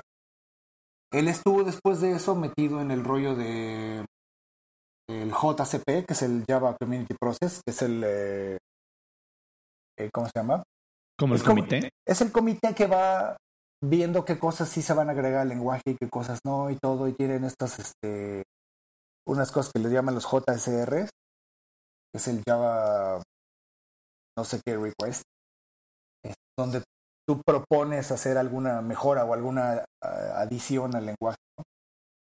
Él estuvo metido ahí un rato porque quería meterle cosas a Java y no pudo y se frustró y entonces, entonces Java y se la goma, voy a hacer mi propio lenguaje. Ok. Y, este, y es muy chistoso, él, él es matemático. Él lo que hizo fue diseñar un, un sistema de tipos eh, con lo que aprendió del de Java y con lo que vio de sistemas de tipos en otros lenguajes, en ML, en Haskell, cosas así, este, definir un sistema de tipos que pudiera resolver varios problemas, entre ellos el problema de null. Y entonces, este, para poder usar ese sistema de tipos, pues necesitas un lenguaje. Entonces, Ceylon es el, el, lenguaje que nació alrededor de ese sistema de tipos para poder usarlo, ¿no? Pero la razón principal de ser de Ceylon era ofrecer un sistema de tipos nuevo, porque es el sistema de tipos que quería meterle a Java, pero que no se podía. Ok. Entonces, este, pues tiene este sistema de tipos y lo ahora para que lo puedas usar, pues hace Ceylon. Las características principales de este sistema de tipos está muy elegante. La, la, verdad a mí me encanta cómo está diseñado porque no se trata de nada más agregarle cosas, ¿no? También yo luego veo cómo van madurando lenguajes como Swift que mencionaste y siento como que a veces no tienen bien una dirección o algo, sino como, oye, si le agregamos esto, a huevo, y se lo avientan, ¿no? Scala también llegó un momento en que decían, este, oye, si le agregamos, podríamos hacer esto, tiene que hacerlo. Y le agregan y le agregan y le agregan y vuelven el lenguaje mucho más complicado. Fíjate, yo tengo una, una historia bien el otro día, me pasó hace poco. Eh, estaba revisando un PR de uno de mis coworkers y veo que pone como una anotación de, de Swift, ¿no? Un, así como, como tiene el Lombok, eh, también en Swift lo tenemos, pero de forma nativa, ¿no? O sea, que puedes tú anotar funciones o anotar clases para que modifiquen cierto comportamiento. Entonces, este, estoy revisando el PR de este vato y usa una, usa una anotación que básicamente le dice al compilador, no te quejes si alguien llama a esta función pero no cacha el valor de regreso. ¿No? Eh, que básicamente es así como que arroba discardable result. O sea, esta función sí regresa algo, pero el que lo llame lo puede descartar, no importa. Entonces, para mí ese es un antipatrón. Eh, puede ser que sea como que muy, muy, muy personal, pero si estás haciendo, si tienes que anotar esa, esa tu función para, para decir eso, tal vez significa que no tienes que regresar algo, ¿no? Ajá, entonces ese es mi punto. Entonces le comento eso a, a, mi, a mi coworker, así como de, ah, para mí eso es un antipattern, creo que no lo deberíamos de hacer así. Y este... Y se prende. Se prende, no, no, no se prendió, pero sí me dijo así ah. como que, ah, no manches. Y después me entero que mi coworker fue el que propuso e implementó ese feature en Swift. Ok. Entonces estuvo, estuvo interesante. Se lo tomó un como poco tener... personal. Ajá, sí, pues así como que, ah, pero ese es mi bebé, ¿no? Y, se me hizo interesante, ¿no? Porque esto, esto nace a partir de precisamente este, este community process que tú dices, ¿no? Donde la gente propone sus ideas y si hay suficientes thumbs up, em, se integra al lenguaje pero digamos que es así como que eh, tal vez no está tan padre para algunos, para otros a lo mejor sí, pero no sé, entiendo completamente lo que dices en ese sentido. Sí, aquí yo me acuerdo mucho de, o sea, el, proceso de estar, eh, mientras estábamos haciendo Ceylon, pues sí le metíamos de repente ideas, oye, güey, ¿por qué no hacemos esto, no? No. Oye, pero ¿por qué? No, ¿por qué no, cabrón? Así, mira. Y ya es que se ponía a explicarte por qué no. Decías, ay, güey, o sea, se ve que ya Gavin tenía una visión, pero ya muchísimo más adelante. Y nosotros de repente nos le decíamos los del equipo, oye, pues, ¿por qué no metes esto, güey? Ya está más fácil hacerlo así. Ya no. O sea, porque más adelante venía este otro feature y entonces te van a estorbar con esto. O si lo metes así en el futuro, vas a tener broncas por esto y esto y esto y esto, pero unas ramificaciones que tú decías, órale, o sea, si ya viste. Ni te hubieran ocurrido. 40 pasos para adelante de lo que a mí se me acabó de ocurrir. O sea, me dice, güey, yo ya lo había pensado y ya sé que no, porque va. Entonces, eh, eh. es cuando ya te digo, tienes una visión muy clara de lo que quieres hacer y no nomás era estarle metiendo cosas, ¿no? Claro. Entonces, por ejemplo, tienes features así separados en, en Sailor, ¿no? Te lo explico así más o menos. Eh, tienes una cosa que se llaman tipos unión. Pues un tipo unión es cuando tú puedes definir eh, una variable, digamos, o, el tipo de retorno de una función, o un parámetro, o donde sea que vas a declarar un tipo, eh, vas a hacer una declaración que necesita un tipo, puedes definirlo, en lugar de que sea un solo tipo, la unión de varios. Entonces, por ejemplo, eso significa que podrías declarar que tienes una variable que es string o integer. Ok. O, o una función que te devuelve string o error. Ajá. Y entonces, Nada más con eso le puedes dar la vuelta a muchísimas limitaciones que tienes luego en otros lenguajes, o por ejemplo en Java. Este, el, el típico ejemplo que yo usaba era un método de login. Tienes un método de login que le pasas usuario y password y te devuelve un usuario, ¿no? Entonces, pues, si el login está bien, pues te devuelve el usuario. Y si el login está mal, pues no te devuelve el usuario. Pero eso no me da suficiente información. O sea, que el método me devuelva null. Pero ¿y el error? Pues, ajá, ¿y por qué chingados no me lo diste? está mal el usuario, o sea, el usuario no existe, o sí existe, pero el password está mal, o el usuario está bloqueado, o qué onda, o no, no, sé, la base de datos, pero no, qué onda, ¿no? Entonces, pues hay gente que, yo les pongo ese problema y le digo, a ver, ¿tú cómo lo resuelves? Entonces hay gente que me dice, no, pues con excepciones, ¿no? Hmm. Te, creo un este, user not found exception y un invalid password exception y no sé qué. Le digo, pues, eso está mal. O sea, las excepciones, tú deberías crear excepciones en código que es de librerías, bibliotecas y frameworks y cosas así. Creas tus propias excepciones porque sabes que hay casos donde quieres indicar que algo salió mal. Pero a nivel aplicativo, o sea, user not found exception, eso, o sea, o invalid password exception, eso no es una excepción, eso es la regla. O sea, es común que un usuario ponga mal su password.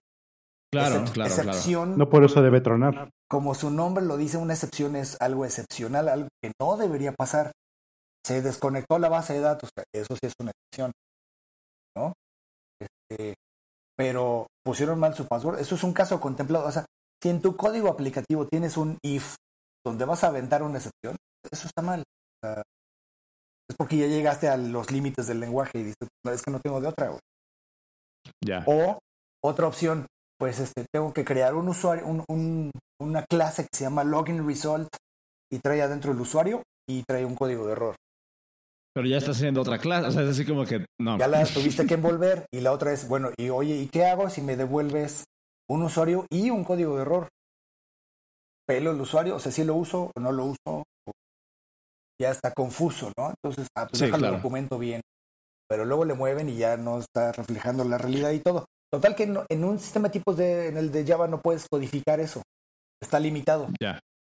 En el de en Ceylon simplemente tendrías un método que se llama login y te devuelve user o error. Entonces tú cachas el resultado de eso y tienes que revisar. Si el resultado que me devuelve la función es un usuario, bueno, es que sí salió todo bien. Pero si fue un error, pues es que algo pasó. El famosísimo result type, ¿no? Ajá, entonces ya revisas el error, pero sí te pudo haber devuelto una de las dos cosas, ¿no? Esto, pues, no sé, se lo, los de Go te dicen, no, pues por eso nosotros siempre devolvemos dos cosas, ¿no? El, el código de error y el resultado de la función. Ah, pero, se ve bien pues, feo el, código. Es el código, exacto. Se ve bien feo porque en todos lados tienes que a huevo siempre estar diciendo que el error es nil. Y, y, para mí, el hecho de que algo te regrese un error o el hecho de que algo pueda que te regrese un error es como que más ruido en mi cabeza, ¿no? Significa que si me regresa un error, aquí tiene que haber otro hilo de ejecución, aquí tiene que haber otro branch en mi código. Entonces, mientras más conciso pueda ser el tipo de retorno y mientras más conciso, mientras más encapsulado o abstraído pueda tener eso, mucho mejor, porque me va a ser a mí mucho más fácil resonar ese código después. Pero por otro lado, o sea, si te estoy diciendo que mi método podría darte un error, pues quiero que lo contemples y lo maneje. Claro. O sea, te tiene que obligar a eso, ¿no? Entonces, eh, esos son los tipos eh, unión. Ahora, si ves, eh, te voy a contar de otro, otro feature que tiene el lenguaje puedes hacer jerarquías cerradas de, clases con una cosa que se llaman tipos algebraicos, donde tú puedes decir, tengo mi clase baraja y tiene cuatro subclases que son este que son corazones, diamantes, Este, entonces, pero nada más quiero que sean esas cuatro y quiero que además nadie pueda subclasear los corazones. Ajá, ajá. Eso no se puede en Java. O sea, Tú cuando haces una clase, pues no puedes decir, nada más quiero que, esta clase nada más quiero que la pueda extender este otro güey. Hasta aquí termina, ¿no? Aquí termina el, árbol de dependencia. Sí puedes manejar una clase final y ya que nadie la extienda, pero no puedes manejar una clase como semi-final, así decir, esta clase va a tener dos subclases y ya. O sea, si la clase no está final, quien sea la puede extender. Ok. Y entonces con esto, sí puedes decir, puedes decir una clase que quieres que solamente la extiendan otras ciertas subclases, ¿no? Y otro feature del lenguaje, puedes hacer este singletons. Entonces tú puedes definir objetos y ya están a nivel singleton en el lenguaje. Entonces tú, en lugar de decir class, bla, bla, bla, dices object, fulano, y qué clase extiende o qué interfaz implementa y todo, y lo defines. Y ese objeto es un singleton en el contexto en donde lo definiste. Si está a nivel global, pues es un singleton global. Este, y está inicializado y nada más existe esa instancia y ya.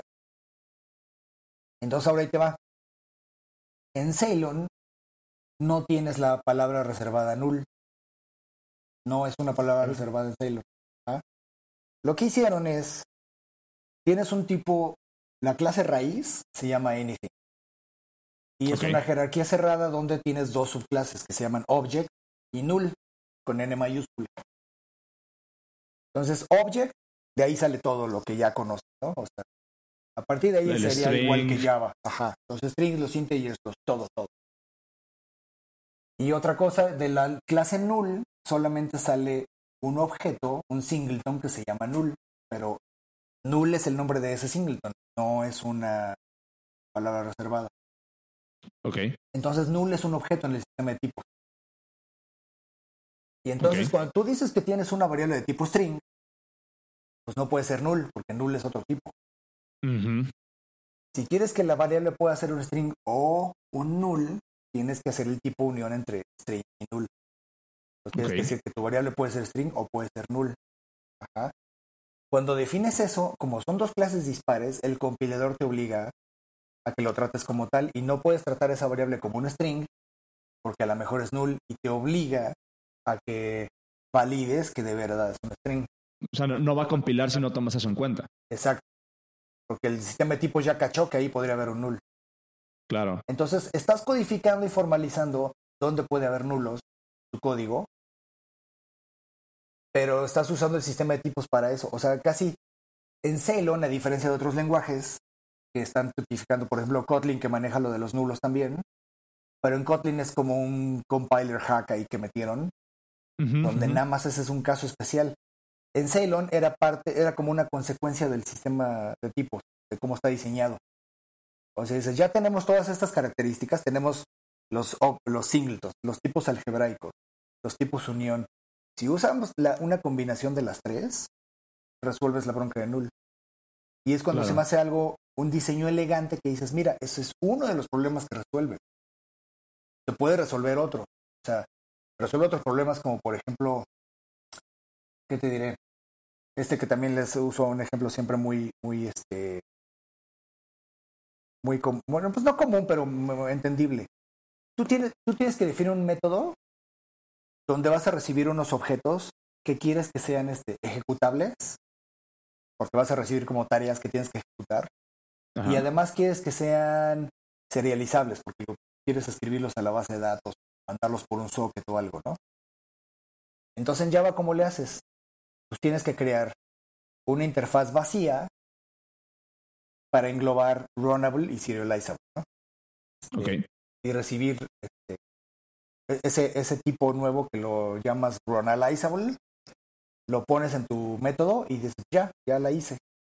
Cualquiera que lo, cualquier este, que me quieran pasar estos objetos, pues tienen que implementar estas dos interfaces y ya.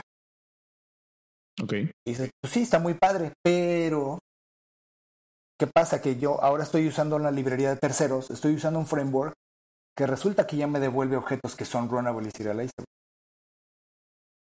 Pero no tienen tu interfaz vacía, que es, un, es nada más como un placeholder. Entonces no se los puedo pasar a tu método. Ya. Ya, ya llegamos otra vez con una limitante del sistema de tipo. Lo que tú realmente, porque, porque es algo que no puedes expresar en Java, pero lo que realmente querías decir, así es como el superportero de los lenguajes de programación, dices, lo que realmente querías decir tú es que tienes un método, quieres recibir una cosa que es runnable y serializable. Pero no un objeto en concreto, o sea, no, no, un te tipo en concreto. que sea, te importa que sea esas dos cosas, pero no qué cosa concreta sea, exacto. Pero en Java no lo puedes expresar, pero en Ceylon sí. Tienes una cosa que se llama tipos intersección, donde entonces tal cual pones así mi método y el parámetro es tipo runnable, ampersand, serializable. Y estás haciendo la intersección de esos dos tipos. Quieres que sea las dos cosas. No una de las dos que sería la unión, sino las dos a fuerzas. Wow. Y entonces, cuando ahora, ahora sí, o sea, para empezar ya no tienes que definir ninguna interfaz vacía ni nada. Y la otra es que cuando vengan objetos de una librería de terceros, si implementan las dos interfaces, pasan. O sea, los puedes pasar a ese método. Nice. Entonces, pues, siento, este, siento como que me estás describiendo Swift. es que ahí te va. O sea, Ceylon es un lenguaje que en sí nunca pegó. El proyecto no está oficialmente muerto, pero pues ya se dejó de desarrollar y todo. Este, En 2017, a los que éramos contratistas, este, ya nos dijeron ya bye. Este, si quieren seguir, pero como voluntarios. Pero pues no me daba a mí para hacer este, Digo, como no me saqué la lotería en el Inter, pues me tuve que dedicar a trabajar y tuve que, dejar el proyecto. Pero este, si no, la verdad que por gusto me hubiera seguido, ¿no? Pero. No, pues que. eh, tronaron eso y a la misma gente, ahora la gente que estaba haciendo Sailor, o sea, dentro de Red Hat, ahorita están haciendo Quarkus. Entonces, pues no, ya, ya este, está, digamos que medio abandonado el proyecto, ¿no? No, no, no va a salir una nueva versión así pronto ni nada. El código lo donaron a la Fundación Eclipse, desde IBM. Y pues ahí está. O sea, si alguien lo quiere retomar o algo, pero pues no veo que vaya a pasar. Ahí está toda una historia. Sí, ahí, está todo el código y todo, ahí lo pueden ver. Pero, este, la herencia de, o sea, o el legado de Ceylon son estas ideas, porque sí, yo sé que Swift estaba, o sea, como que copió el rollo de los tipos intersección y lo tomaron de acá. En TypeScript tienes también tipos unión y tipos intersección y ellos sí abiertamente dijeron que lo tomaron de Ceylon. La idea viene de ahí. TypeScript estaba naciendo, digamos, estaba así como sus primeras versiones ah, junto con nosotros y veían así como, oye, eso está padre, ¿no? Vamos a yo que se me hacía muy conocido lo que decías. Sí, los, los, tipos unión de TypeScript vienen de Ceylon, o sea, de ahí tomaron la idea. Y está bien, pues porque dices, bueno, a lo mejor el lenguaje completo pues, no pegó. Tenía otras cosas y todo, pero la cosa del sistema de tipos, esas ideas, si las absorben otros lenguajes y las tienen, qué bueno, ¿no? O sea, Claro, claro. Digo, yo sigo esperando que Java tome esas ideas, ¿no? Pero. Este, Scala. Sí. Scala está. Quieren en Scala 3, no sé si ya está a punto de salir, creo. Pero supuestamente iba a traer ya tipos unión. Porque sí son muy, muy, muy útiles, ¿no? La idea central de todo esto es. Y la idea que daba Gavin, la filosofía detrás de Celeon era darte un sistema de tipos que no no te estorbe. un sistema de tipos tiene que estar ahí como para cuando lo necesites, pero si no, que no te esté chingando. claro, claro. No esté en tu cara todo el tiempo diciéndote que estás haciendo algo mal o pidiéndote que sea como un clip y que le pongas atención y tienes que hacer las cosas. Swift sí se siente así, por ejemplo. Y es algo que no me gusta cuando me paso de Objective-C a trabajar en Swift de repente siento que estoy batallando con el tipo de, con el con el type system así super Eso es algo que eh, la, la, gente que no le gusta Java no le gusta por eso, porque dicen, es que ¿por qué tengo que preocuparme ahorita por el tipo de tal cosa antes de que siquiera voy a declarar una variable? Claro. Y entonces por eso metieron, por ejemplo, el var, ¿no? En Java 10. Este, tienes inferencia de tipos local, que es algo que habíamos metido en Ceylon. O sea, entonces ya la idea no es así súper wow, pero, o sea, eh, Scala tiene inferencia de tipos global. Te metes en muchas broncas con eso y se alenta mucho el compilador. En Ceylon le hicimos local. En Java ya la metieron la inferencia de tipos local y te facilita muchas cosas. Es como para que no esté ya tan en tu cara todo el tiempo el, sistema de tipos. Lo puedes como... El chiste es que si estás haciendo las cosas bien, no, no, nada más está viéndote hacia atrás. Cuando vas a hacer una estupidez es que salga y que no te deje hacer cosas, ¿no? Claro, claro. Otras características, o sea que por ejemplo Kotlin nos copió el, rollo de, ellos le llaman Smartcast, nosotros le, le llamábamos simplemente Type Narrow, ¿no? acotar un tipo. Era, okay. si preguntas, haz de cuenta, tienes un if y, y, justo lo tenías que usar mucho por el rollo de los tipos de unión. Oye, pues, si esta variable que puede ser eh, string o integer, si esta variable es string, entonces eh, ya dentro de tu código, tu, bloque de código dentro del if, pues dices, a ver, el compilador, ya estoy preguntando si esto es un string, pues ya sabemos que es un string, ¿no? Entonces ya trátalo como un string y yo sé que es un string y el compilador y todos sabemos que es un string. Ya, nomás ponle punto tu uppercase y sí. Ya. En Java no pasa eso, o sea, en Java haces un if x instance of string y adentro tienes que Tienes que estar haciendo casting. Claro. En Kotlin le llaman Smart Cast porque es justo, no tienes que hacer el cast. Adentro del bloque de código ya sabes que X ya es string. Ya. ¿Por qué hacen esto? No nomás es por la comodidad de no teclear. si no quieres teclear, neta, pues dedícate a otra cosa.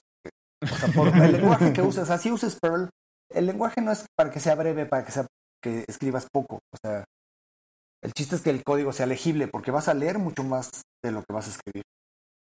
Claro. Pasamos más tiempo leyendo código que escribiéndolo. Pero ¿por qué no te dejan hacer casts? Entonces, bueno, y en Kotlin sí puedes. En, en, en Ceylon era imposible hacer un cast. no estaba en la sintaxis del lenguaje. ¿Por qué? Porque un cast es cuando tú le dices al compilador, quítate, yo sé lo que estoy haciendo, y la mitad del tiempo eso no es cierto. Entonces el compilador se va a quitar y te va a decir, cámara, güey, vas, escribe una estupidez, vas a escribir una estupidez, el compilador la deja pasar y truena en tiempo de ejecución. Claro. Todos los errores que puedas cachar en tiempo de compilación, entre más caches, mejor. Pero para eso necesitas un compilador más estricto. Y es cuando la gente dice, es que este es demasiado estricto y no me deja. Sí, Entonces, también decir, que, te, bueno, que te has maniatado. Te voy a, te voy a, te voy a quitar también las cosas con las que tú solito te puedes dar en la madre para que ya no lo hagas. Y este, el chiste es que el compilador te ayude y el sistema de tipos te ayude y esté ahí para cuando lo necesites, pero cuando no, que no te estorben. Esa es como la finalidad de, de un buen compilador y de un buen sistema de tipos, ¿no? Lenguajes de tipado estático. Tú ves, por ejemplo, Haskell, ves código en Haskell y dices, esta madre me dijeron que era así súper tipado estático, súper estricto, pero yo ni tipos veo en este código.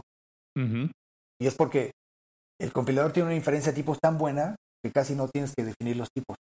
No salen, no salen, no están, eh, están ahí atrás del escenario, ¿no? Pero, Pero no, te tienes que preocupar por ellos. No los tienes que estar identificando y ponerles nombres todo el tiempo ni nada. Y, sin embargo, sí estás cuidándote, o sea, el, type system sí te está cuidando, pues aunque no te des cuenta.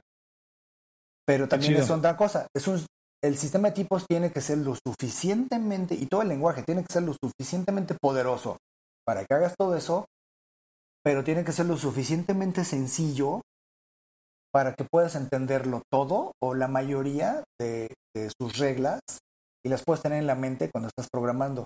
Y entonces es cuando no te estorba. Ya. ¿No? Pero para lograr eso, diseñar un lenguaje así pues está complicadísimo. Pues sí. Quieres el equilibrio entre poder y, simplicidad, ¿no? Entonces, eh, siempre es lo que estás buscando. Y en esa búsqueda es que, pues por eso salen lenguajes nuevos. O sea, alguien dice, quiero, o sea, me encanta la idea del híbrido de programación funcional y objetos de escala, pero escala está muy complicado. Ya. Pues no me gusta, entonces quiero mejor hacer tal cosa. Y, haces tu propio lenguaje, chingue su madre. Salen otros lenguajes, ¿no? Otro framework de JavaScript. O sea, mira, hay quien tiene razones más allá que de lo técnico. O sea, también hay razones comerciales. Claro, claro, claro. Tienes un lenguaje open source y todo. Muchos es control. O sea, ¿por qué Apple cambió a Swift si tenían Objective-C? Eso de que porque los programadores no les gusta, dices, oye, güey, yo usaba Objective-C en los noventas, éramos, había yo creo que 10 personas en México que, usábamos Objective-C. Y de repente en dos mil y tantos dices, ahora hay miles, cabrón. O sea, Miles, así, literal, hay miles y en el mundo hay millones ya de personas programando en Objective-C. Y ya que llegas a ese punto, me sales con que no mucha gente quiere usar Objective-C, no me jodas. O sea, esa no es la razón, ya dime la verdad. Claro, claro, claro. Y la verdad es control. O sea, aunque eran los únicos en el mundo que están usando Objective-C, pues a lo mejor sí, o le quisieron empezar a extender, ¿no? Porque vi que le metieron ya las referencias a métodos con el gorrito y cosas así raras y se empezó a ver raro el lenguaje y como que yo creo que dijeron es que ya se está quedando corto. Pero entonces di eso, o sea, es que queremos llevarlo en otras direcciones donde ya Objective-C ya no da para más y tenemos que hacer otro lenguaje. Claro. Pero no digas que es porque los programadores le quedemos de gusto a los programadores. Eso no es cierto. Eso no es cierto. Nah. Oye, chochos, este está, está bien, bien interesante. Nos estamos extendiendo ya que llevamos una hora y media acá. Eh, está, está, cabrón. No, muchísimas gracias. Eh, yo me podría quedar hablando otras dos, tres horas, pero tampoco queremos ser irrespetuosos con tu tiempo. Sé que andas bien ocupado. Este, entonces, vamos a dejarla acá, pero queda la invitación para cuando quieras volver al, podcast. Eh, por favor, nomás escríbenos y podemos seguir hablando de, de, de, todo esto que, que, que, se puso bien, bien, bien interesante y bien densa la, la, la plática. Claro, pues tú, tú, dijiste, tú, dijiste, al principio así que se podía nerdear, pues va. Ah, no, pues yo, yo encantado, ¿eh? O sea, yo, yo, yo encantado. Pues mira, igual, igual podemos hacer, o sea, a ver que, que ya, ya que salga el programa y todo, si reciben feedback, claro. este, y dicen, oye, pues, ¿por qué no pueden ahondar en tal tema o algo así? Pues ya vemos si hacemos una Cámara. Hacemos eso entonces.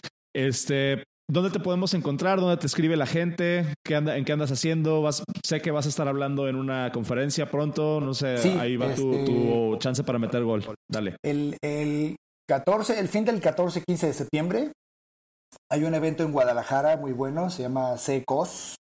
Es así, doble C o doble S. Tienen su sitio por ahí, este, ccoss.org.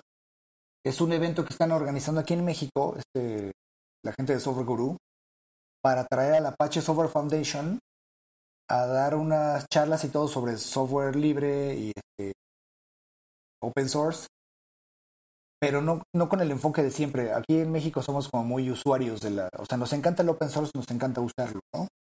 Ajá. Pero muy poca gente contribuye.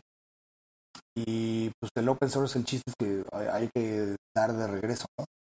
Entonces ellos quieren traer a la Apache Software Foundation y enseñarle que en México pues, hay talento, solo falta apoyarlo. Este, y que pueden conseguir ellos contribuidores aquí, que hay gente con mucho talento y que podría estar trabajando incluso de tiempo completo en proyectos de la Apache Software Foundation. Este, pues muchos son en Java, pero no todo.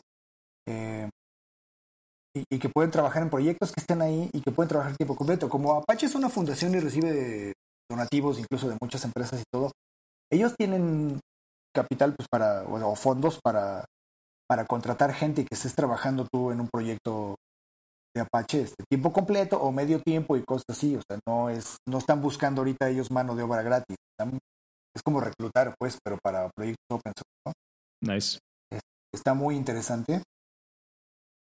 Eh, voy a ir a, dar un par de charlas precisamente de proyectos open source que tengo yo y de cómo los pude hacer y cómo es que los mantengo y todo, porque pues, son proyectos que salieron de en la chamba, no, no de hobby nada.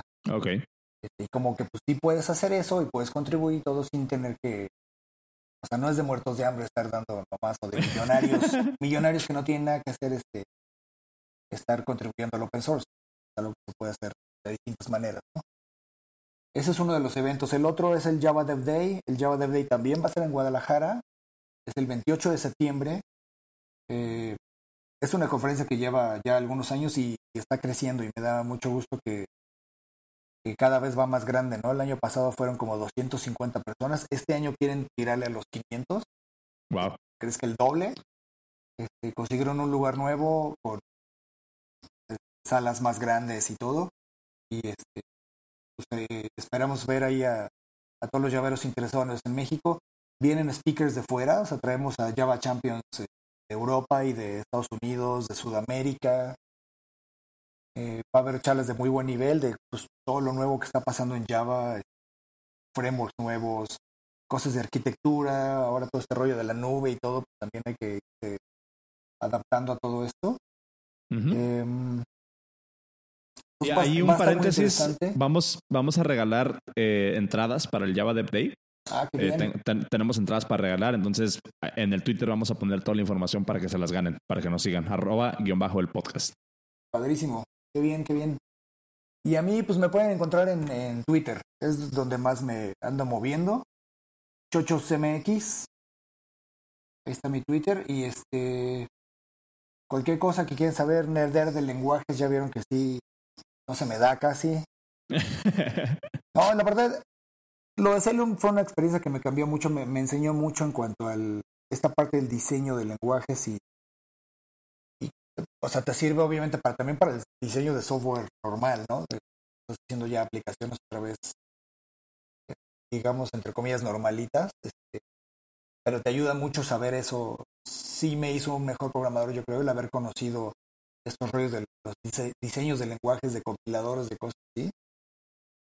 Este, fue muy padre. Y Qué chido. Cuando quieran, aquí andamos. Muchísimas gracias. Dale, pues eh, no sé, Cero, ¿algo que agregar antes de cortar el episodio? Ah, ah. internet no sirve. no, pues nada. Como siempre, síganos en nuestras redes sociales. Ya dijo Oscar, guion bajo el podcast. Eh, también está Cero Dragon y Swanros en Twitter. Nos pueden seguir. Síganos. Ya tenemos página de Facebook. Ya tenemos 50 seguidores. ¡Yay! este, mm, Yay. Y creo que es todo lo que estamos viendo. Ah, tenemos un Discord. a ver si siguen uniéndose la gente, aunque casi no hablan, pero bueno, aquí estamos. Aquí pues estamos. Nada, pues muchas gracias por todo. No, hombre, mucho, muchas gracias por invitarme. Estuvo, estuvo interesante. Sí, muchas gracias a ti, chachos. Nos vemos. Adiós. Bye. Bye.